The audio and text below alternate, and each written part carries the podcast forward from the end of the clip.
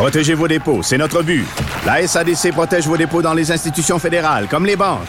L'AMF les protège dans les institutions provinciales, comme les caisses. Oh, quel arrêt! Découvrez ce qui est protégé à vos dépôts sont protégés.ca. Cube.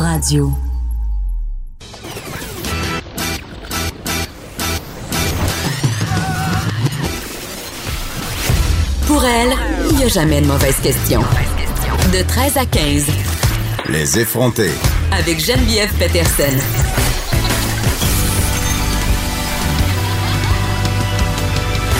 Cube Radio. Bonjour tout le monde, bienvenue à l'émission avant qu'on s'en aille au point de presse. D'ailleurs, Marguerite Blais sera là aujourd'hui. Euh, Marguerite Blais qui s'est fait très, très discrète depuis le début de cette crise-là et qui, selon moi, peut-être aurait dû peut-être davantage répondre aux questions que la population lui pose. J'ai fait un tweet euh, qui se voulait un peu humoristique euh, récemment. Euh, je pense que c'est en fin de semaine. Je jouais au mémoire, au jeu de mémoire avec mon fils. Et vous savez, les nouvelles moutures de passe-partout, mais c'est ce jeu de mémoire-là que j'ai. Et je faisais le rapprochement. Je disais, Marguerite Blais ressemble vraiment beaucoup à Canel, la nouvelle marionnette. Et écoutez, je pense que c'est mon tweet le plus populaire à vie. J'ai eu quelque chose comme mille quelques likes. Les gens vraiment, là, Marguerite Blais, ça et les gens ne sont pas nécessairement contents et font des commentaires inappropriés et j'ai envie de dire que c'est pas parce que Madame Blais peut-être a eu euh, une gestion euh, que certains qualifieraient de douteuse euh, qu'elle mérite ce paquet d'insultes qu'elle s'est ramassé sur Twitter là on parlait de ses rides, de ses cheveux, du fait qu'elle était vieille. En tout cas, j'ai trouvé ça euh, fort dégueulasse. Un thème à l'émission aujourd'hui qu'on va aborder, euh, c'est ce fameux retour à l'école. On nous a vendu depuis le début ce retour à l'école comme un moyen de renvoyer les enfants vulnérables, de leur redonner les services auxquels ils ont droit. On a parlé notamment de la baisse des signalements à la DPJ. Donc vraiment, depuis le début, on nous martèle, c'est important de retourner ces enfants-là à l'école. Et là, euh, plusieurs sorties, on apprend que c'est peut-être euh, l'aide alimentaire n'arrivera pas dans nos écoles, surtout à Montréal, parce qu'on veut pas toucher que plusieurs enfants n'auront pas le droit au service. Des professeurs vraiment se sont inquiétés, ont écrit à des parents. Donc, on parlera de ça aujourd'hui à l'émission. Avant, allons tout de suite rejoindre François Legault, Marguerite Blais et Horacio Arruda au point de presse aidant, Mme Marguerite Blais, et du directeur national de santé publique, Dr Horacio Arruda. Alors, Monsieur le Premier ministre, à vous la parole. Bonjour tout le monde. Je commence avec le bilan de la dernière journée. On a malheureusement 118 nouveaux décès pour un total de 2398. Donc, évidemment, mes pensées vont aux familles, aux proches de ces victimes. On a maintenant 33 417 cas confirmés une augmentation de 794. On a 1821 personnes hospitalisées, une augmentation de 49. On a toujours 218 personnes aux soins intensifs, donc le même jour, le même nombre depuis euh, deux jours.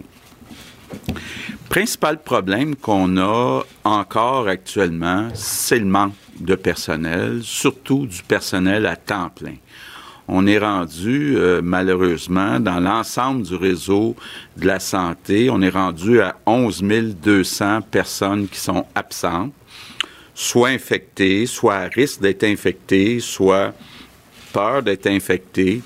Donc, euh, évidemment, je peux pas bien de vous dire que ça met une pression énorme sur l'ensemble du réseau, pas seulement les CHSLD, mais aussi euh, les hôpitaux. Donc, il y en a beaucoup qui sont absents. Puis, il euh, faut ajouter à ça aussi qu'il y a beaucoup de personnes qui sont présentes, mais pas à temps plein. Donc, la situation est encore pire que euh, le 11 200, dans le fond. Donc, évidemment, ce n'est pas une situation idéale pour limiter le nombre de contacts avec les résidents. Étant donné qu'il y a des gens à temps partiel, ça veut dire qu'il y a plus de personnes qui ont des contacts avec chacun des résidents. Donc, pour la propagation du virus, c'est pas idéal. Puis évidemment, mais le fait qu'il y ait euh, 11 200 employés absents puis des gens à temps partiel, ça met une pression énorme sur les employés qui travaillent. Donc, des longues heures de travail, du temps supplémentaire, pas de possibilité souvent euh, de prendre euh, des vacances. Donc, euh, Je lance un appel encore aujourd'hui. D'abord, euh, aux employés qui ont fini leur quarantaine, parce qu'il y en a à peu près le, tiers, là, dans les 11 200, qui techniquement pourraient euh, revenir. Donc, euh, je lance un appel à ces personnes. On est, on est comme dans une guerre, on a vraiment, plus que jamais, besoin de vous autres. Euh, je lance aussi un appel euh, aux gens euh, qui n'ont pas nécessairement de qualification, mais qui pourraient venir nous aider, entre autres dans les CHSLD. Ça nous permettrait d'envoyer des gens, de, retourner certaines personnes dans les hôpitaux, donc de mieux équilibrer l'ensemble du réseau.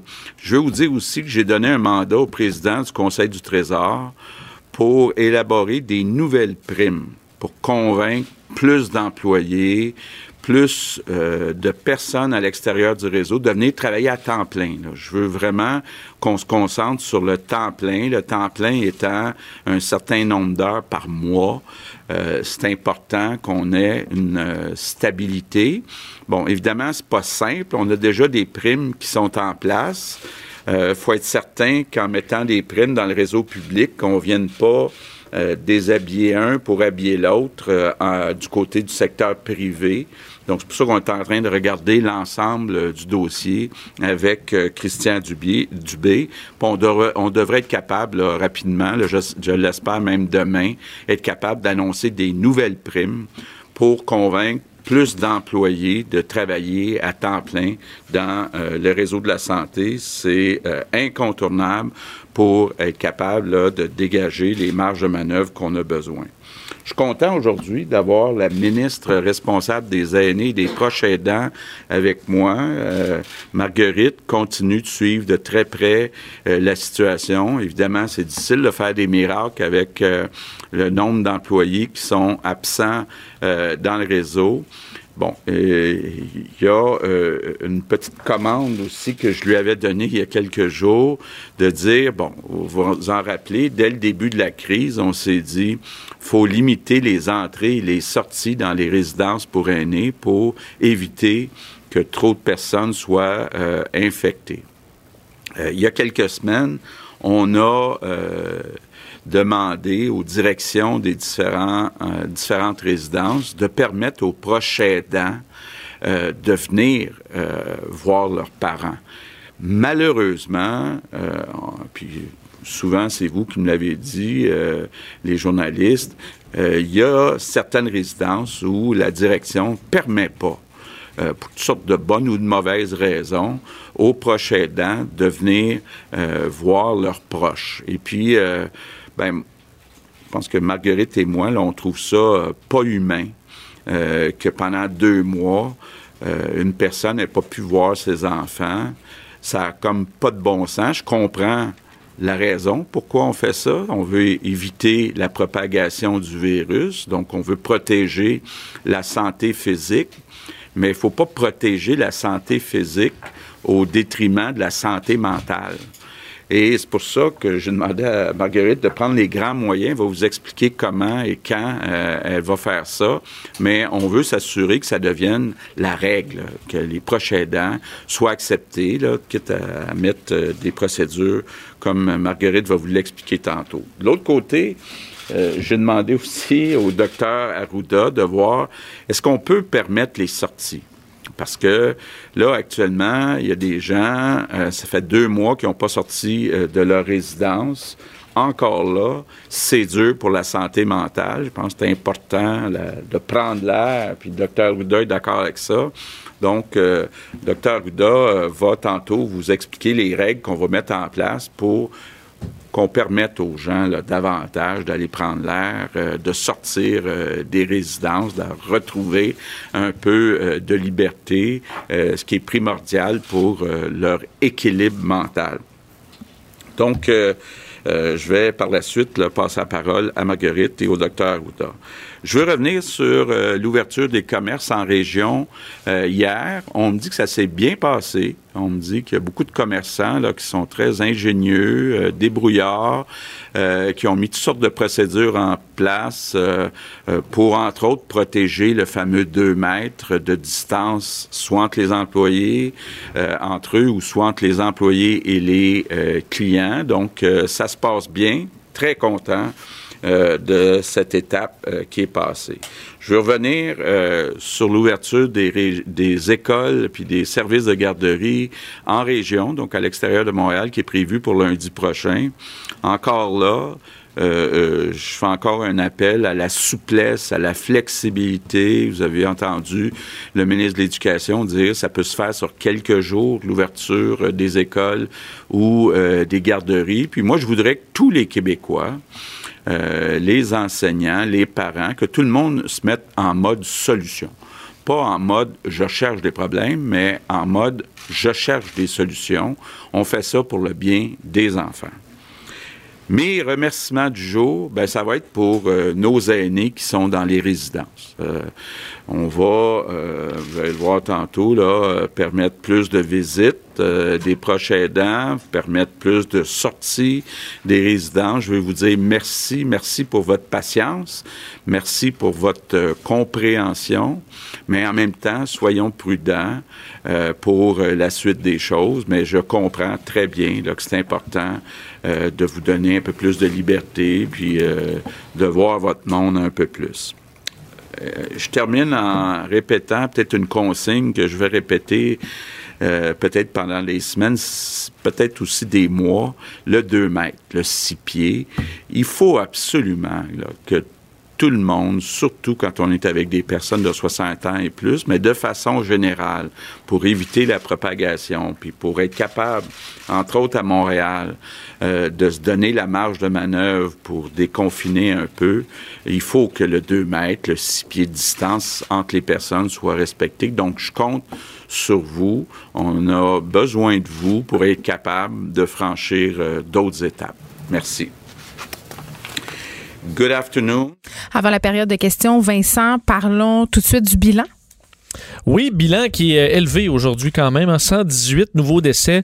C'est évidemment, on nous avait averti qu'il y avait euh, plus de 4000 euh, aînés qui avaient contracté la COVID-19 dans les dernières semaines et qu'on devait s'attendre à ce que ce bilan-là quotidien soit encore lourd, mais à chaque fois ça frappe quand même parce qu'on parle de déconfinement et le bilan euh, quotidien quand même lourd. Au niveau des cas, a de légère baisse depuis quelques jours, mais 794 nouveaux cas quand même, ce qui amène à 33 417 le nombre de cas au Québec alors que les hospitalisations plus 49. Donc 1821, ça commence, ça, ça continue de monter toujours euh, assez stable, alors qu'aux soins intensifs, là, pas d'augmentation depuis euh, deux jours. C'est peut-être la bonne nouvelle. Évidemment, au centre, et on va voir M. Euh, Arruda et, Mme Blais parler du déconfinement un peu de nos personnes âgées, du moins pour une partie. On verra comment ça va se faire. On peut aller les écouter d'ailleurs à l'instant.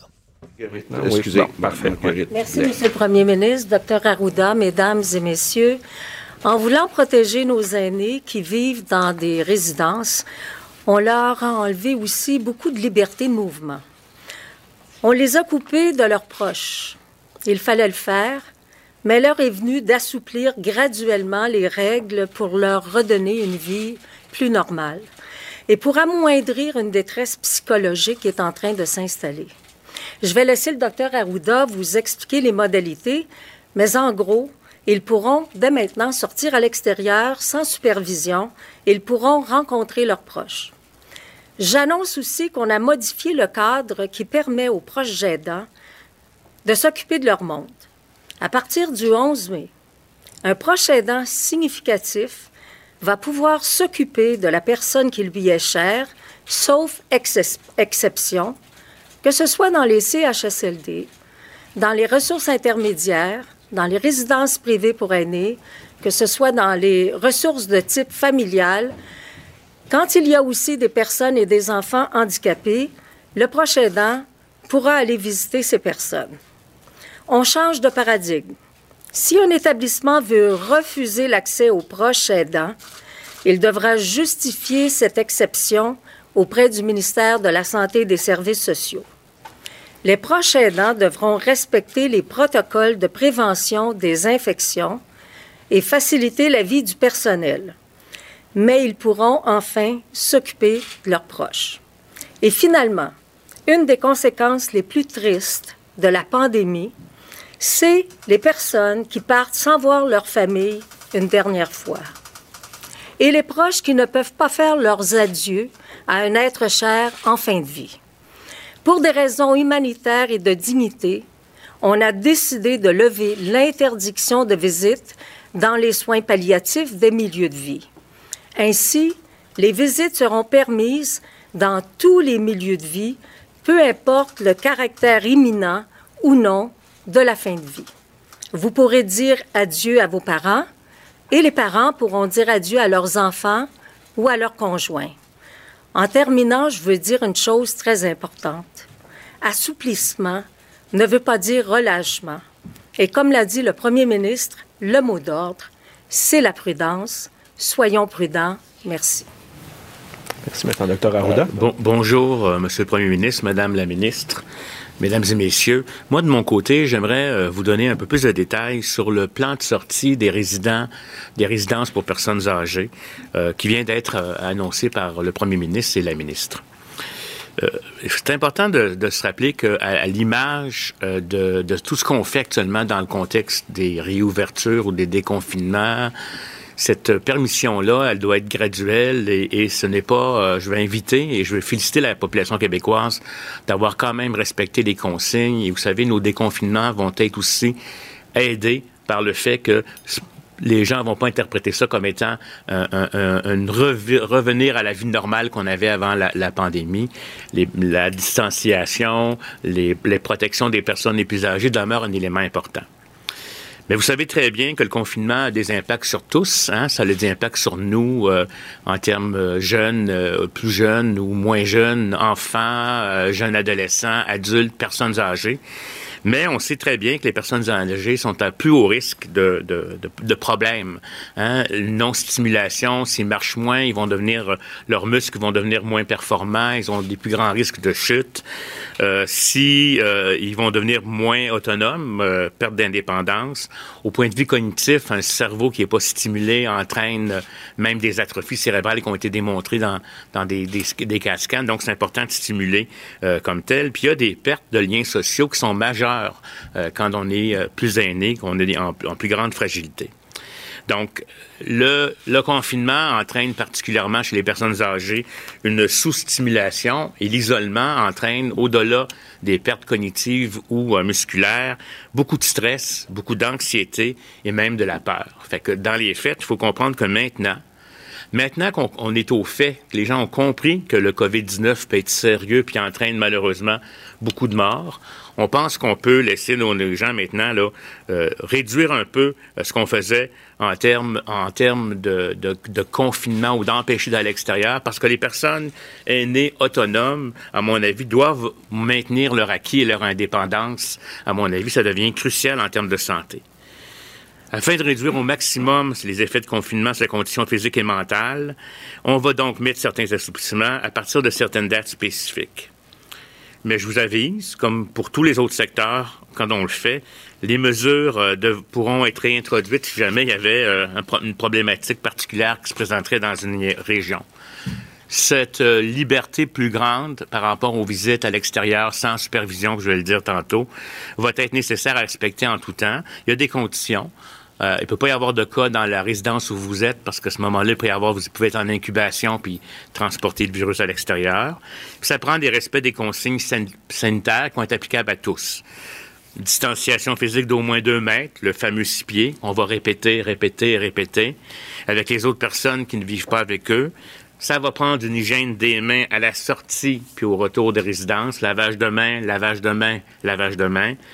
On va demander aux gens de porter un couvre-visage dans les lieux publics euh, pour éviter, surtout s'ils rentrent en contact en moins de deux mètres, mais particulièrement, on va leur demander. Puis, euh, il faut ajouter euh, le couvre-visage, je l'ai toujours dit, avec les autres mesures d'hygiène et de distanciation physique. De façon générale, dès aujourd'hui, on, on, re, on retire l'obligation que les marches extérieures soient supervisées. Je pense que nos aînés, à moins que quelqu'un ait besoin de quelqu'un pour l'aider à marcher là, comme tel, mais quelqu'un qui est autonome n'a pas besoin de chaperon à partir de maintenant pour aller prendre une marche à l'extérieur. on leur demande encore les mêmes consignes. Euh, on peut maintenant rencontrer un résident, euh, euh, la famille peut le rencontrer à l'extérieur. Dans une, chance qu'on est en, beau temps, on n'est pas en, température d'hiver. Maintenant, une distance de 2 mètres en tout temps. Puis des horaires de visite pourraient être organisés, notamment par l'établissement, pour éviter le rassemblement, tout le monde à l'extérieur.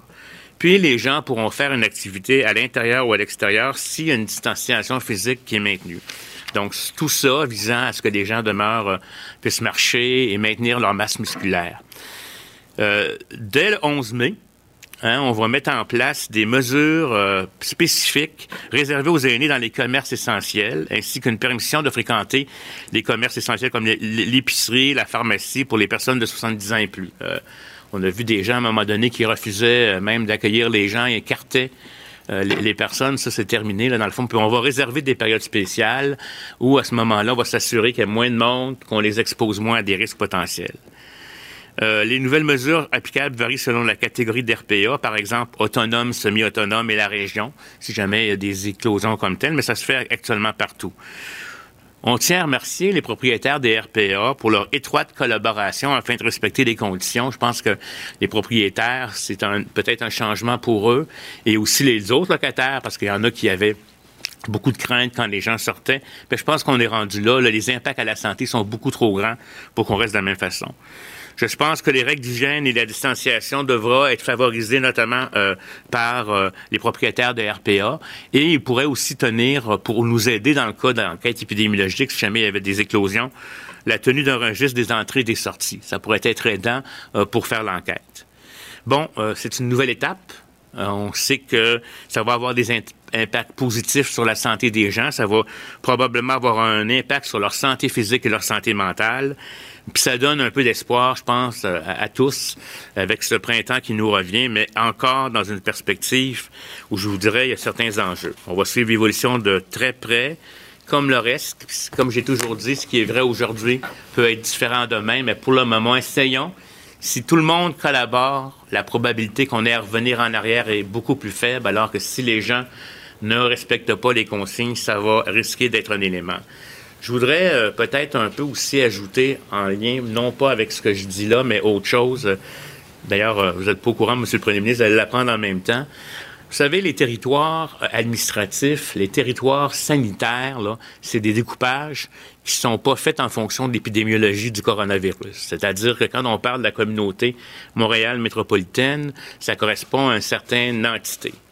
Mais si jamais on se rend compte dans l'épidémiologie qu'il y a une certaine zone qui ressemble à la zone de la CMM, ça pourrait être extensionné. On a entendu parler de Joliette actuellement, qui a des préoccupations par rapport à l'ouverture en même temps que les autres comme telles. Il est possible qu'on arrive avec des recommandations différentes, non pas parce que non pas parce que c'est une ville ou un autre, mais c'est carrément en lien avec l'épidémiologie. Je voulais quand même vous le dire parce a des probabilités que peut-être que la, la, la région CMM soit ajustée en fonction des données épidémiologiques des derniers jours. Et, des, donc, euh, je ne veux pas dire que ça va être le cas, mais euh, au moment où on aura des données épidémiologiques pour justifier euh, changer de catégorie un, territoire qui était considéré froid, mais comme étant potentiellement plus, plus, plus chaud, on réajustera nos, nos, nos dates. Comme on l'a toujours dit, c'est une analyse quotidienne qui est faite des données. Merci tout le monde. Merci à vous trois. Donc, si vous êtes prêts à prendre les questions en français, nous allons débuter avec Olivier Bossé, Le Soleil. Bonjour. Euh, avec toutes les annonces de déconfinement des derniers jours, je, crois qu'il y a peut-être une incertitude ou un flou. Est-ce que moi, samedi après-midi, je peux inviter des amis dans ma cour si on garde nos chaises à deux mètres? Ben, écoutez, euh, comme je vous l'ai dit, là, euh, actuellement encore, mais ça s'en vient, si vous me permettez on veut y aller par, euh, par étapes, on veut éviter les rassemblements. OK? Et on sait, je vais vous dire, je vais expliquer le, pourquoi, puis j'aimerais ça, comme on déconfine plusieurs choses, il faut être en mesure de mesurer qu'est-ce qui est en train de se passer. La nature étant ce qu'elle est. Pas que les gens sont pas fins, là, c'est naturel. Si on met deux, trois familles ensemble qui se font un souper à barbecue, je veux dire, il, est- va en avoir des, des contacts plus fréquents. La probabilité est plus... C'est difficile, je sais pas si vous comprenez ce que je veux dire, de maintenir le 2 mètres. Déjà, de le maintenir dans, dans la rue, c'est plus facile, quand on se croise, etc. Mais un rassemblement, là, c'est- c'est- je suis sûr que moi, j'aurais le goût de, donner un bec à mon fils, euh, même en, en disant c'est pas grave. Donc, pour le moment, mais ça va venir. Décourageons-nous pas. C'est ça que je veux qu'on se dise. Ça va venir, décourageons-nous pas, parce que on- laissons-nous au moins mesurer les effets. Euh, déjà que beaucoup, disent qu'on va vite, hein, il y a plein de commentaires par rapport à ça. Laissez- Laissez-nous le temps de mesurer les effets de ce qu'on met en place. Puis, à ce moment-là, euh, je vais vous demander encore d'être un peu patient. Je suis le premier à avoir envie de faire un barbecue à l'extérieur à deux mètres de distance. Mais je sais très bien que ce deux mètres-là, n'est pas si facile que ça dans un contexte de repas puis de rassemblement. Que les gens se voient dans le devant de maison, dans le parking de la voiture, à deux mètres de distance, c'est une chose. Mais un rassemblement pour un repas, c'en est une autre. Merci. Euh, Madame Blais, c'est votre troisième mandat, si je ne me trompe pas, comme euh, ministre responsable des aînés. Avec un peu de recul, qu'est-ce que vous auriez pu faire euh, de plus ou de mieux dans les dernières années pour que, sans évidemment éviter la crise, parce qu'on voit que ça s'est passé partout, mais pour atténuer peut-être la crise? Ben, comme je l'ai déjà mentionné, dans un précédent gouvernement, j'aurais voulu faire plus. Euh, entre autres concernant les CHSLD, mais c'était dans le ministère de la Santé et des Services sociaux. Quand je suis arrivée avec M. Legault, on avait un plan et j'aurais voulu aller plus vite. C'est-à-dire que j'aurais voulu qu'on soit en mesure d'implanter ce plan-là, qui était, entre autres, euh, euh, le nouveau modèle euh, d'hébergement pour nos personnes qui, en général, dans les CHSLD, ont 80 des troubles neurocognitifs majeurs. Refaire euh, tous nos CHSLD, 25 CHSLD qu'on veut refaire, avoir eu le temps de déposer la politique, la première politique de soins, d'hébergement et de longue durée, la première politique pour les proches aidants. On investit euh, plus en maintien à domicile, il va falloir le faire. Restructurer finalement ces milieux de vie-là, on le voit là actuellement, là, la difficulté. Alors, euh, c'est un moment très important pour être en mesure d'aller euh, encore plus vite. Prendre une vitesse grand V pour repenser tous ces milieux-là, pour prendre chacune des pierres, les retourner et comment on peut faire mieux. Même avant la pandémie, il manquait de personnel dans nos CHSLD. Là, on voit qu'il manque du personnel parce qu'il y a des gens qui sont malades euh, pour toutes sortes de raisons. Alors, euh, Monsieur le Premier ministre fait toujours un appel euh, à je contribue. Euh, on a besoin de ce personnel-là. Alors, il va falloir qu'on qu'on change notre façon de voir les gens qui travaillent dans ce- ces milieux-là. Il va falloir mieux les payer. Il l'avait annoncé. Il va falloir leur donner de meilleures conditions de travail également. Merci. Alors Vincent, quand même, euh, on s'y attendait. On lève un peu les mesures de déconfinement chez les personnes âgées. On nous a servi quand même euh, des explications, mais je sais pas si c'est moi qui est lente là, mais c'est parfois pas clair.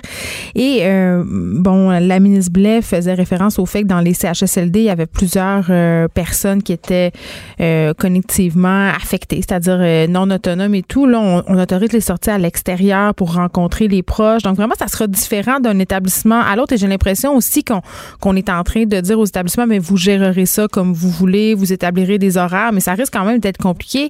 Et évidemment, je peux pas m'empêcher de dire sais, depuis le début, les personnes âgées ont l'impression un peu d'être stigmatisées, d'être pris pour des enfants. On les contrôle, mais en même temps, si on laisse rentrer des gens comme ça, on, on risque pas comme de re, restar rebooter en bon français l'épidémie. Ben, on l'avait dit, euh, le, le confinement, c'est pas mal plus simple que le déconfinement. Là. Oui, c'est ça. Euh, et euh, c'est effectivement des casse-têtes pour tout le monde. Mais là, on a, euh, faut- en écoutant M. Arruda, on n'a pas le choix, là, en raison de perte d'autonomie qu'on voit chez les personnes âgées, en raison évidemment de, euh, de- du manque de stimulation, perte cognitive, euh, manque de bon, euh, stress, peur, anxiété, euh, même des, des, des, des problèmes physiques. Alors, euh, ben, on est obligé d'aller de l'avant avec euh, ces- ces- ces- cet allègement de règles qui n'est pas un relâchement, au dire de Madame, euh, Madame Blais. On joue que- avec les mots. ben, on veut changer, c'est qu'on veut pas relâcher, on veut, on veut sauver les, les personnes âgées de d'autres problématiques là, qui, qui deviennent de plus en plus pressantes. Oui, puis par rapport à l'autonomie euh, dont parlait M. Arruda, euh, quand même, une personne âgée qui est alitée une journée, ça peut être jusqu'à quatre jours de réadaptation pour réapprendre à marcher. Donc, vraiment, les acquis se perdent à vitesse grand V. Et on parle aussi beaucoup de santé mentale. On a eu un malheureux incident en fin de semaine. là. Absolument. Donc, pour vous faire en rafale là, ce, qui, ce, qui, ce qui vient d'être annoncé, parce qu'il y a quand même beaucoup de, beaucoup de choses. Ouais. Donc, euh, euh, les proches aidants, là, les proches aidants vont être acceptés plus facilement. On sait qu'on avait ouvert aux proches aidants qui viennent régulièrement. Euh, il y avait certaines règles et, on- et c'est l'établissement qui devait euh, accepter là, que les gens rentrent à l'intérieur. Alors ça, ça change. Enfin, on change, disons, le fardeau de la preuve, c'est que euh, les, euh, à partir du 11 mai, les proches aidants significatifs, là, donc euh, des gens qui ont un lien fort, Tu vas aider ton père, tu vas aider ta mère. Exact. Pourront aller dans les CHSLD aider le membre de leur famille donc qui s'y trouve. Et si l'établissement euh, refuse, ben, c'est à l'établissement de justifier cette exclusion-là. Euh, les gens auront quand même un protocole à respecter, devront suivre les consignes du, du personnel. Également la sortie, là, sortie sans supervision, sans chaperon. On Dire, que tu parles d'une garderie. oui, ben euh, on comprend que là on devait sortir avec quelqu'un. Ouais. Euh, ça, ça ne s'est relevé. Alors les gens pourront euh, aller euh, aller se promener à l'extérieur, faire même des activités tant qu'on respecte le euh, le 2 mètres. Alors ça, ce sera fait. Également une partie quand même importante. J'entendrais de Dr Quash euh, en fin de semaine qui disait euh, elle bah, qui a lutté contre Ebola. Elle a dit la chose qu'on nous a jamais pardonné. On nous a tout pardonné là, mais Ouais. la chose c'est de laisser les gens mourir euh, seuls. Ça, on nous l'a pas pardonné. Et euh, c'est ce qu'on euh, veut changer. Donc, pour les familles qui ont des enfants, des parents, un conjoint qui est aux soins palliatifs, vous pourrez voir vos proches, peu importe le niveau là, de à quel point la mort est rapprochée. Il y aura donc une façon de faire pour pouvoir rendre visite à ces gens-là. Évidemment, pour les résidences, pour personnes âgées, pour, pour que ces, ces allègements-là puissent avoir lieu, il doit ne pas y avoir de cas dans la résidence. Donc, ça exclut évidemment les résidences qui ont des cas euh, actifs et les gens devront en tout temps respecter les consignes du 2 mètres là, à l'extérieur, l'hygiène des mains euh, à l'entrée et à la sortie, couvre-visage également en public et il y aura des règles pour les commerces essentiels que les, euh, les personnes âgées de- bon, peuvent visiter, là, les, les épiceries et autres. On Il y aura certaines heures aussi. il y aura des heures. On avait vu entre autres l'Australie qui avait commencé ça. Écoute, ça fait probablement deux mois. Certains magasins ici à J'ai vu ça là, euh, dans des épiceries, entre autres, entre 8 et 9, euh, on privilégie la clientèle vulnérable, entre guillemets, personnes âgées. Exact. Alors, on a une heure où c'est très tranquille, où on peut garder les distances plus facilement. Alors, ça, ce sera à partir du, euh, du 11 mai. Et évidemment, toutes ces mesures-là, on peut les réévaluer en tout temps selon l'épidémiologie. D'ailleurs, il y a un mot sur la CMM, là, M. Arruda qui disait on peut, disons, la frontière de cette communauté métropolitaine de Montréal peut être flexible ou on peut la bouger, étant donné que c'est une crise qui n'est pas géographique, c'est épidémiologique. Alors, si on a des zones comme présentement Joliette qui est plus à surveiller, on pourrait inclure ou exclure des zones euh, de la CMM. Et pour finir sur un meilleure nouvelle, M. Legault qui s'est dit content de la, réouverture des commerces, euh, comme quoi ça s'est bien passé un peu partout à travers le Québec, évidemment excluant la zone où c'est interdit, mais que les commerçants avaient travaillé fort pour faire des, mesures pour sécuriser et euh, respecter les distances. Alors, au moins ça, ça a été bien fait selon le premier ministre. Je souligne quand même euh, qu'on n'a pas encore le droit de se faire des barbecues, mais qu'on a le droit de se prendre une petite bière dans l'entrée. Euh, la question, à chaque fois qu'elle est posée, je la trouve très bonne. Là, Pourquoi et la- on répond juste pas oui ou non? Ben, c'est ça. Euh, la question, est-ce que je peux venir euh, inviter des gens chez moi sur mon terrain en respectant le 2 mètres? Personne n'a parlé de barbecue, mais on revient toujours, M. Arruda revient toujours Oui. sur l'exemple du barbecue. Ce serait peut-être simple de juste dire non, ça viendra, puis on va vous le dire quand vous allez pouvoir. Mais à chaque fois, on... j'ai l'impression que ce qu'on veut pense- nous dire, c'est que c'est oui, mais pas partout. Mais, Mais, mais que- je pense que c'est du cas par cas. Je pense qu'ils peuvent pas vraiment dire non parce qu'ils sont parfaitement conscients qu'il y a des gens en ce moment qui se prennent des apéros, euh, qui jasent sur les balcons à deux mètres de distance euh, sans que ça soit problématique. C'est clair que, bon, ils donnent toujours l'exemple du barbecue parce que ça serait euh, vraiment difficile de maintenir la distanciation sociale, mais en même temps, les gens ont vraiment envie de se réunir en famille. Donc, je pense que c'est pour ça qu'il est tout le temps sur cet exemple. Mais en tout cas, moi, pour ma part, je dois vraiment l'avouer, j'ai laissé ma fille euh, de 13 ans aller voir son ami à deux mètres de distance. Au Parce que là, on comprend que devant la maison, ce serait correct, mais dans ce cas-là, tu derrière. Non, mais c'est qu'on veut juste pas réunir les conditions pour que le 2 mètres se brise. C'est-à-dire, un repas, c'est très facile de le briser. Oui, Ouais. mais, mais on peut pas plus Mais rester c'est pas sans clair. repas. euh, Mais non, sans mais repas, c'est- pas plus permis. Fait que c'est pas clair. Euh, donc, ce n'est pas permis. C'est mieux le pas. Hein? Ne le faites pas. Ben, éventuellement, on va y arriver. Euh, ultimement, si, euh, si 2 mètres, c'est la façon de faire, ben, respectons le 2 mètres. dans ma tête, là, je sors de- du bulletin de nouvelles, mais si tu dis à l'intérieur, c'est interdit, à l'extérieur, tant que les gens respectent 2 mètres, Oui. c'est oui, ça simplifierait peut-être plusieurs choses. T'as vu les gens qui se sont fait des espèces de, de chapeaux avec des, des bâtons Oui. pour respecter le 2 mètres? Avec des frites ou des nouilles Très dangereux de- vous vous trouvez au Québec. de se creuser, de se crever un œil. Justin Trudeau qui lance un plan d'aide dans l'industrie agroalimentaire rapidement. Ouais, un mot rapide. euh, Justin Trudeau qui était dans le, le- le- le- la chaîne alimentaire. Euh, On sait que plusieurs producteurs souffrent de la crise euh, dans le domaine agroalimentaire. Investissement de 252 millions de dollars, euh, 77 millions pour aider les transformateurs à sécuriser leur zone, sécuriser les employés dans le but que les chaînes, par exemple, un, abattoir puisse rester ouvert. Alors pour l'équipement, le protocole et tout ça. Euh, lancement également de Agri-Relance, 125 millions euh, de dollars sont consacrés pour permettre aux entreprises agroalimentaires de s'adapter au marché. On va également ach- acheter l'excédent alimentaire produit par certaines, on sait, producteurs de lait, de volaille, de patates, dont on a beaucoup parlé. Euh, S'il y a des surplus, le gouvernement va les acheter. Alors, ça garantit aux, aux producteurs qu'il aura un revenu et on donnera cette nourriture-là à des organismes euh, qui en ont bien besoin. Et on dit que pour les travailleurs étrangers, euh, il y a une inquiétude évidemment, mais que présentement, 90 des travailleurs étrangers qui étaient prévus sont au Canada et qu'évidemment, l'inquiétude est plus au niveau des récoltes, mais qu'on aura le temps de travailler là-dessus. Là, monsieur, euh, Monsieur Legault l'a dit, Monsieur hein? Trudeau tra- travaille très fort. Mais M. Legault l'a dit, c'est une belle expérience. Allez cueillir des fruits et légumes. Te belle retrouve tantôt avec Mario. Salut. Bonjour, je peux prendre votre commande? Oui, je vous prendrai le sandwich, le délice du Sud. Par contre, j'enlèverai le poulet, l'ananas, les oignons puis le fromage feta. Votre auto, c'est un espace où vous pouvez être vous-même. Euh, donc vous voulez juste le, le pain et la sauce? Oui, monsieur. Elle mérite d'être bien protégée. Et vous méritez d'être bien accompagné. Trouvez la protection la mieux adaptée à votre auto avec Desjardins Assurance et obtenez une soumission en quelques clics sur desjardins.com.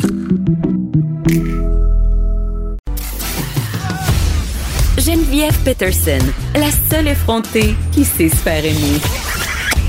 Jusqu'à 15, vous écoutez Les effrontés. Québec qui affirme vouloir rouvrir les écoles pour aider les élèves en difficulté, mais ce qu'on apprend, c'est que plusieurs d'entre eux ne retourneront pas en classe parce qu'ils n'auront plus de services spécialisés. Je reçois plusieurs euh, témoignages de parents à cet effet. D'ailleurs, tantôt, on aura une maman qui viendra nous raconter pourquoi elle ne renverra pas ses deux filles euh, TSA à l'école euh, prochainement. Mais quand même, la question se pose, est-ce que les enfants avec des besoins particuliers recevront l'aide nécessaire, une aide qui a été promise par Québec, et ce, dès la réouverture des écoles primaires. J'en parle tout de suite avec Denis Leclerc, président de l'Ordre des psychoéducateurs et psychoéducatrices du Québec. Monsieur Leclerc, bonjour. Bonjour, Mme Peterson. Tout d'abord, euh, les psychoéducateurs, on le sait, sont très, très présents euh, dans les écoles. Est-ce qu'ils seront là? Est-ce qu'ils seront au poste dès la réouverture, euh, que ce soit le 11 mai ou le 19 mai dans la région de Montréal? Écoutez, les indications qu'on a nous amènent à penser que oui, les psychoéducateurs seront là. Il est bien possible que certains ou certaines d'entre eux et elles aient des, des, des conditions particulières, comme il y en a dans d'autres corps de- d'emploi, euh, qui les mettent dans des situations où ils ne peuvent pas réintégrer euh, le travail. Si on n'a pas ces informations-là, nous, à euh, mais euh, pour le reste, euh, on sait que beaucoup de, de- de nos membres étaient déjà en action à, à distance pour continuer à offrir une- certains services aux élèves. Bon, c'est pas toujours simple, évidemment, à distance. Puis plusieurs nous disent être bien fébriles à pouvoir justement contribuer là, lorsque les enfants vont venir vont revenir dans les écoles. Bon, ben, parlons-en de cette contribution-là. Comment ça va marcher concrètement? Écoutez, euh, tout ça est à construire, puis euh, on est euh, donc évidemment euh, ce qu'on nous dit, puis là-dessus on est au même niveau que euh, l'ensemble de la population, dans le sens où euh, ces choses-là vont se construire à partir des données, des, des, euh, des contraintes et des exigences de la santé publique. Euh, après ça, ça va se construire au niveau de, l'ensemble des effectifs. On nous dit que euh, il y a quand même passablement de gens qui vont être absents. Bon, ben tant que c'est pas euh, de façon claire défini. Après ça, comment vont s'organiser les, les, les classes? Et si les classes euh, euh, si le nombre d'enfants dans une classe est plus nombreux que le, maximum possible, ben à ce moment-là, il doit y avoir une réorganisation. Des enfants vont être euh, divisés dans, plus d'une classe. Alors, tous ces éléments-là, vous comprenez qu'on on est tous un peu attentifs à voir comment ça va se construire. Mais vous me dites, dans le fond, que vous êtes comme nous, que vous le savez pas. C'est ça que vous me dites. au niveau de l'organisation des écoles, madame, effectivement, euh, nous, à l'ordre, on ne sait pas exactement hmm. euh, la manière dont ça va se construire. Au niveau des effectifs professionnels maintenant, ben, écoutez, les professionnels, que ce soit à distance comme ils le faisaient déjà, que ce soit à distance de deux mètres parce que les enfants vont être à l'école, ils vont euh, trouver des moyens de pouvoir répondre aux besoins particuliers des enfants. Et c'est c'est ce qui est souhaitable, évidemment, pour les enfants qui ont des besoins particuliers puis qui vont être à l'école. Mais moi, je peux pas me. Je vais me faire le porte-parole des, des, des, parents qui m'envoient des courriels. Là.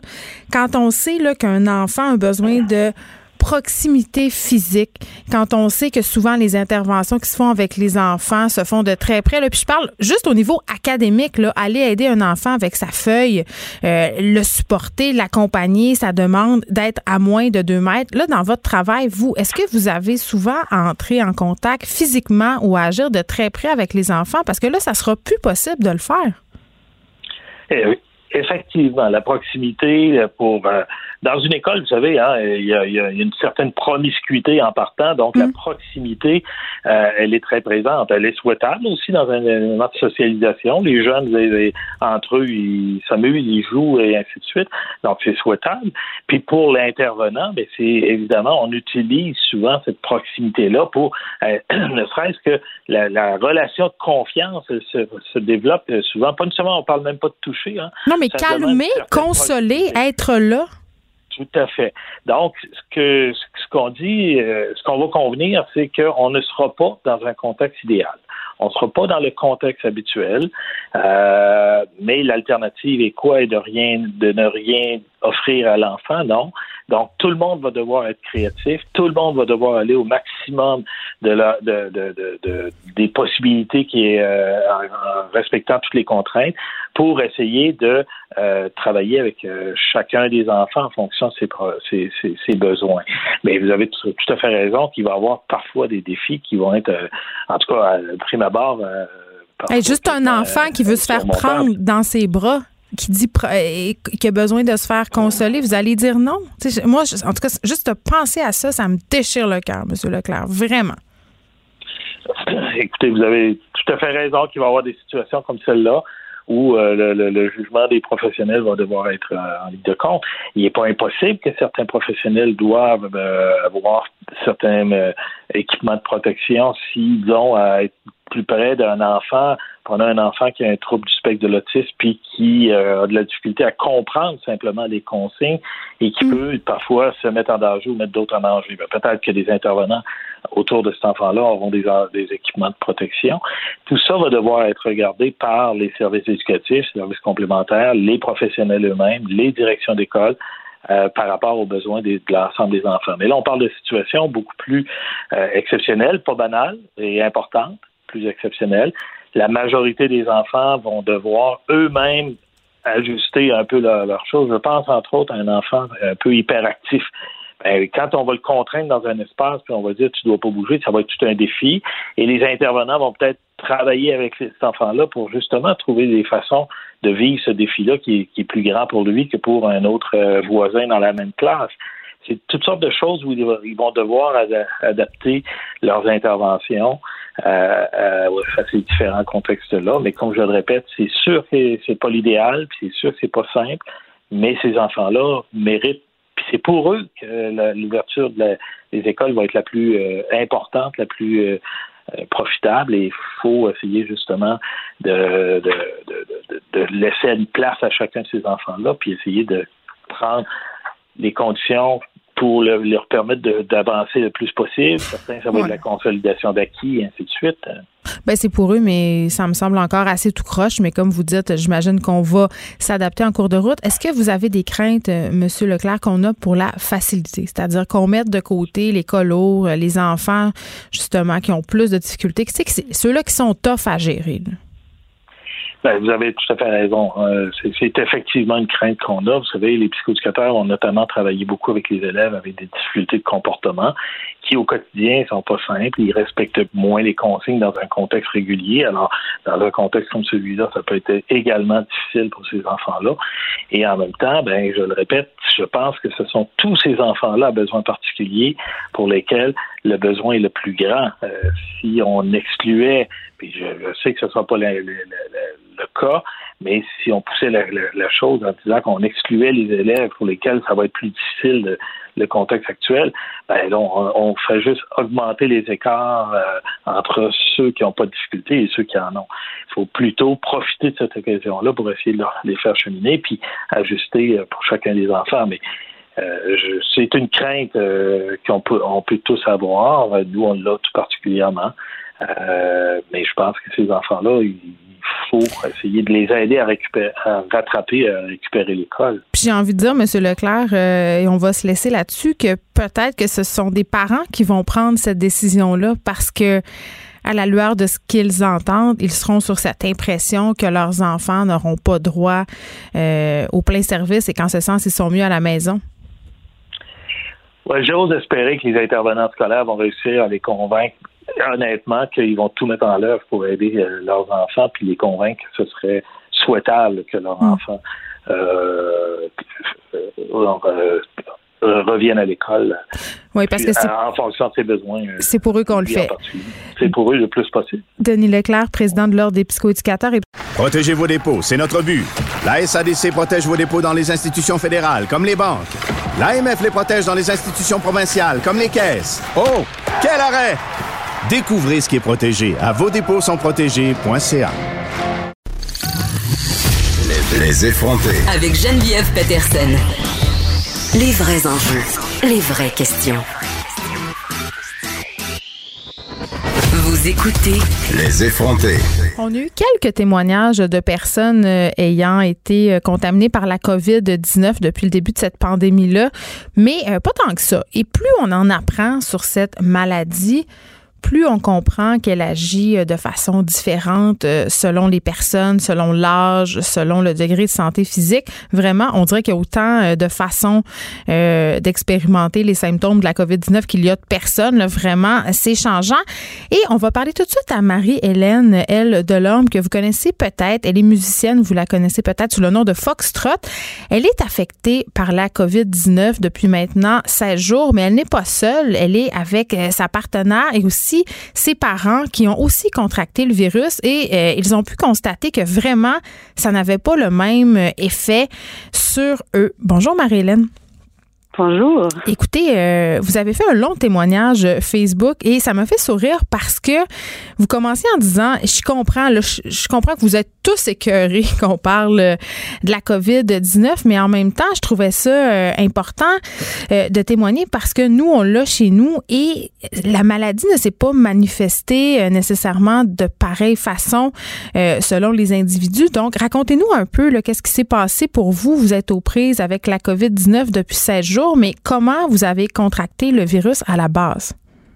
Exactement. En fait, euh, nous, on est dans la en ce moment, depuis euh, avant euh, les mesures de confinement et tout. Puis on a accueilli un oncle qui venait de se faire opérer pour pour un cancer à l'hôpital Maisonneuve-Rosemont. Puis il était, cet oncle-là vit seul, donc on, on l'a comme pris pour la convalescence avec quelques hésitations, mais le choix était quand même pas si difficile à faire. Euh, puis après ça, on est toutes euh, tombées malades euh, back-to-back, comme à deux, trois jours de différence. Puis ça s'est manifesté complètement différent pour chaque personne. vraiment, là, les symptômes se ressemblaient pas du tout, à part que tout le monde a fini par perdre l'odorat. Puis c'est ça, je trouvais ça intéressant parce que dans mon réseau, il n'y a pas beaucoup de, de gens qui parlaient nécessairement de ça, de témoignages, encore moins de mon âge. Alors j'ai, remarqué aussi que ça devenait abstrait pour les gens dans mon réseau, puis euh, le confinement est assez difficile pour tout le monde. vous avez quel âge? Moi, j'ai 34 ans.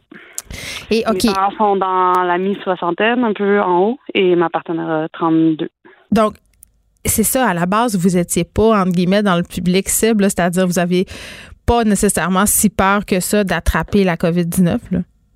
Non, puis tu sais, on entend toujours que c'est comme une grosse grippe. Si j'en ai eu euh, dans plusieurs des grippes dans ma vie, j'ai déjà fait une pneumonie aussi avant. Je me disais, j'avais pas une peur démesurée, non, de ça, mais c'est en l'ayant aussi. Moi, moi, mes symptômes se sont euh, qui se sont manifestés. C'était des, des énormes douleurs euh, euh, musculaires dans le, le, le bas, bas, du corps, mais comme que j'ai jamais vécu, puis ça avait pas rapport non plus avec les douleurs d'une grippe. Vous aviez très, très mal? Courbature. J'avais mal comme si on m'avait, tu sais, quand quelqu'un prend ta jambe puis l'étire trop loin, mm. trop longtemps, mais, mais tout le corps pendant comme cinq, six jours, jour et nuit. Et je, je capotais un peu, là. Je pensais, je sais quand il faut-tu que j'aille à l'hôpital? Puis. Euh, Avez-vous appelé à... à... la ligne COVID? Comme, comment ça a fonctionné? Parce que là. J'ai tout fait, mais tout ce qu'il disait, c'est prendre des Tylenol si ça te fait du bien. Mais tu sais, après une journée, deux journées, cinq, six jours, tu commences à capoter un peu parce que je pouvais pas dormir non plus. J'ai pas dormi pendant ce temps-là. Puis, euh, c'est, ils cherchaient online des témoignages d'autres gens qui l'ont eu, puis je voyais mes symptômes nulle part. Et puis, euh, finalement, avec le temps, on commence à en entendre plus de différentes personnes. Et même avec le, le témoignage que j'ai fait, les gens sont Ah, ça ressemble à ce que j'ai eu, à ce que ma blonde a eu. Mais avez-vous été testé? Euh, non, on n'a pas. Euh, ma mère a été testée, mon oncle a été testé, puis on a tout été complètement euh, malade. Fait que Mais votre mère a eu un résultat positif. On est... Pardon? Ils ont eu un résultat positif, c'est ce que je comprends. Exactement, oui. Vos parents, là, bon, vous avez dit, ils sont dans la soixantaine. Euh, je pense que c'est vous qui avez été la... Non, c'est votre père qui a été malade père, en premier. Euh, bon, on sait que la maladie, euh, les risques de complications sont plus élevés chez les personnes plus âgées. Comment ça s'est passé chez vos parents? Parce que ce sont des gens en forme, là, Marie-Hélène, vos parents extrêmement en forme, ils sont plus sportifs que tous mes amis réunis. Euh, euh, mon père a été très très léthargique, euh, tête lourde, il faisait comme plusieurs fesses par jour. Mon père est un homme qui est jamais malade, comme bien les hommes. Puis euh, c'était vraiment pas normal, ça a duré longtemps. Et ma mère a été la plus durement touchée de tout ça. Ça s'est développé en double pneumonie. C'est pour ça qu'on l'a comme oh. est allé à l'hôpital. Et puis euh, c'est là qu'elle a été testée officiellement, même si on savait déjà tout que c'est ça qui se passait. Et puis elle, elle était vraiment sur le bord de l'hospitalisation. Il fallait juste euh, checker avec le, le niveau d'oxygène et tout. Oui, parce que toute une question de saturation euh, d'oxygène euh, et vous dites dans votre statut Facebook que vous avez fait des recherches afin de trouver une machine justement pour mesurer le degré d'oxygène absorbé par les membres de votre famille. Et ça, on vous l'avait jamais proposé là, quand vous avez parlé aux différentes instances de santé. Non. Il n'y a aucune information là-dessus que c'est pas partagé. C'est par curiosité euh, personnelle, puis aussi parce que mes parents sont, sont pas nécessairement proches d'un hôpital. Euh, et puis finalement, c'est une petite bébelle qui se met au bout d'un doigt, euh, qui coûte 40 dollars. C'est pas c'est pas la chose la plus euh, complexe. Mm. ça prend le pouls et la saturation d'oxygène. Et puis je suis vraiment contente qu'on se soit procuré. il y en avait un à la pharmacie du village parce qu'on pouvait la surveiller. Et si ça tombait en bas de 90, il fallait se diriger à, à l'hôpital tout de suite. Là, ça va faire sept jours. C'est quoi l'état de santé euh, de vos parents en ce moment? Votre état de santé, euh, Marie-Hélène, et aussi celle de votre partenaire? Euh, on est tous à des, des, étapes différentes. Moi, ça commence vraiment à aller mieux. Mm. Euh, mais quand je dis mieux, c'est comparé, comparativement à, à, au pire là, de la maladie. Je suis quand même très essoufflée. Je suis fatiguée facilement. Il faut que je fasse des siestes après les tâches, mais ça va vraiment mieux. Euh, ma mère se remet tranquillement. C'était la plus durement touchée, donc c'est très des améliorations graduelles.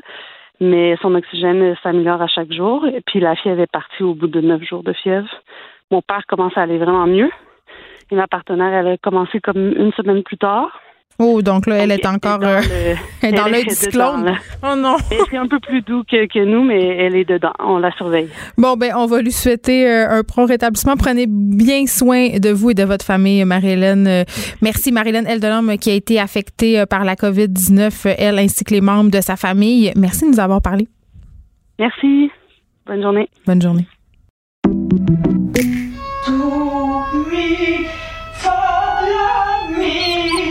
Votre maison, c'est un espace où vous pouvez être vous-même.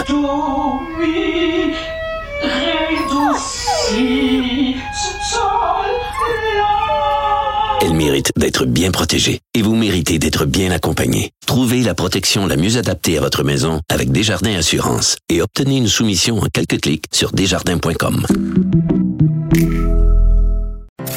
Écrivaine. Blogueuse.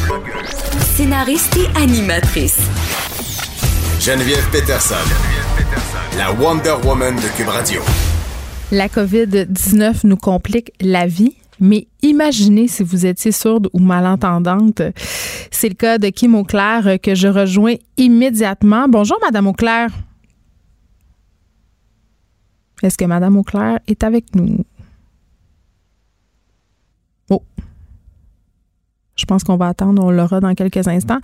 Parce que euh, elle nous a écrit un courriel, Madame Auclair, mais c'est le mois de Louis. Par ailleurs, Caroline Saint-Hilaire en parlait ce matin avec mon collègue Benoît Dutrisac parce que, bon, la vie des personnes sourdes ou malentendantes risque de se compliquer davantage avec la COVID-19. Et là, si vous demandez pourquoi, ben c'est parce que le masque, s'il devient obligatoire, imaginez le casse-tête, parce que pour bien des gens, euh, la façon dont ils ont de communiquer avec l'extérieur, euh, c'est de lire euh, sur les lèvres. Donc, Là, on parle de retour des enfants à l'école. Si les professeurs se mettent à parler, euh, en fait, avec un masque, mais pour ces élèves-là, qui sont peu nombreux, j'en conviens, ça risque d'être tout un défi. On l'a, elle est avec nous, Madame Auclair. Bonjour. Oui. Bonjour. Écoutez, euh, comme petit préambule, en vous attendant, je disais que, euh, bon, la COVID-19, évidemment, ça nous complique tous la vie. Mais pour les personnes qui sont sourdes ou malentendantes, si tout le monde se met à porter un masque, ça va devenir excessivement compliqué pour ceux, par exemple, qui lisent sur les lèvres. Oui, effectivement. En fait, jamais autant actuellement la population a été sensibilisée à la surdité à cause de la langue des signes que l'on peut voir en bas de l'écran lors des points de presse. Mais beaucoup de gens ne savent pas que les personnes sourdes euh, il y en a beaucoup là-dedans qui sont oralistes, donc qui parlent, qui ont, qui parlent, qui utilisent la lecture aussi labiale, donc ils lisent beaucoup sur les lèvres des gens, mais ne parlent pas nécessairement en signe. Alors lorsqu'on cache la bouche, ça devient un obstacle supplémentaire pour ces personnes-là. Et le gouvernement actuellement a imposé certaines règles pour les entreprises. Alors, beaucoup de personnes euh, sont comme, ils arrivent euh, pour euh, au service de la clientèle, essayent de communiquer autrement et ça devient plus euh, plus difficile. et les personnes au service à la clientèle doivent doivent savoir comment agir avec une personne sourde ou malentendante. Donc la population n'est pas sensibilisée à la surdité de cette façon-là parce que après tout c'est un handicap qui est, est visible. Oui, ben c'est ça, c'est vrai qu'on ne sait pas comment agir euh, ni quoi faire. Qu'est-ce qu'est-ce qu'on doit faire pour vous faciliter la vie ou réussir à se faire comprendre, par exemple? Oui, en fait, hier, je vous aurais dit avec honnêteté d'accepter d'enlever le masque, mais j'ai réfléchi, c'est pas nécessairement une bonne idée parce que si on touche euh, le masque déjà, euh, c'est pas ça peut infecter ou quoi que ce soit. Mais c'est clair que s'il y a une, déjà une vitre, euh, il y a déjà une vitre euh, à l'accueil et tout ça, peut-être que là, c'est plus sécuritaire de l'enlever. Mm. Euh, mais c'est d'accepter, en fait, d'écrire par écrit, euh, d'écrire, de communiquer autrement, d'écrire par écrit, de pointer des choses directement sur papier. Mais c'est sûr, en fait, dans l'idéal, il faudrait que le gouvernement se prononce tout simplement là-dessus euh, lors d'un point de presse euh, qui énumère les stratégies de communication pour les sourds, personnes sourdes et malentendantes, juste sensibiliser les gens. Je sais qu'en ce moment, euh, il y a des masques peut-être qui vont être adaptés, qui vont peut-être sortir ici au Québec. Santé Canada va peut-être approuver un modèle, mais tout est en, démarchage pour l'instant. Donc, pour l'instant, c'est vraiment de se montrer un peu plus patient par rapport à cette clientèle-là qui euh, ne comprend pas nécessairement qu'est-ce qu'il est dit. Mais Madame Auclair, euh, j'ai envie de vous demander comment ça se passait pour vous à l'école, euh, parce que là, si les enseignants portent des masques, ça deviendra compliqué peut-être que porter une visière, ça serait plus efficace parce qu'on peut voir les lèvres.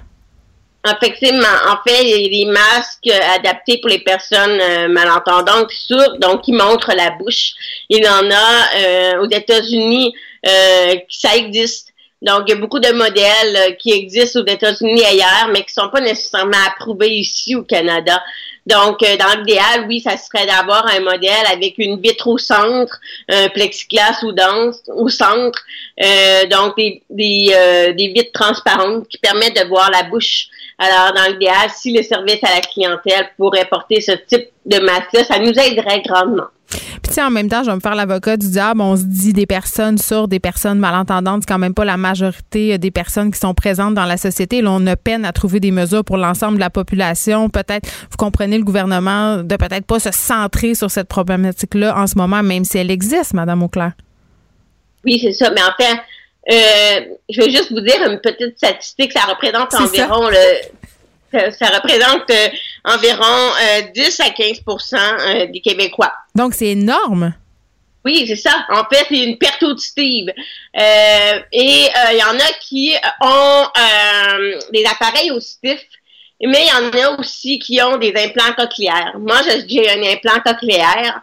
Donc, ça, c'est une chirurgie dans le cerveau qui fait que j'entends la parole, j'en comprends mieux la parole, mais je dois encore dépendre de la lecture labiale.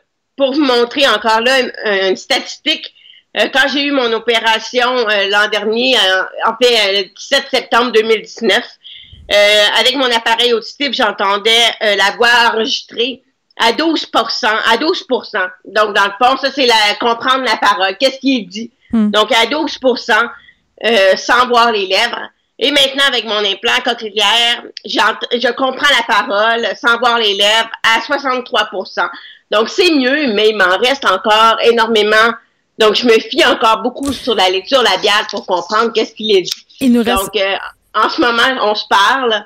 Et ça, ça, me demande énormément de concentration. Oui, mais c'est ça, il nous reste juste euh, quelques secondes. Mais l'an passé, quand vous aviez pas votre implant euh, cochléaire, vous n'auriez pas pu faire cette entrevue au téléphone. Euh, j'aurais pu la, j'aurais pu la faire quand même, mais en fait, j'ai eu un épuisement.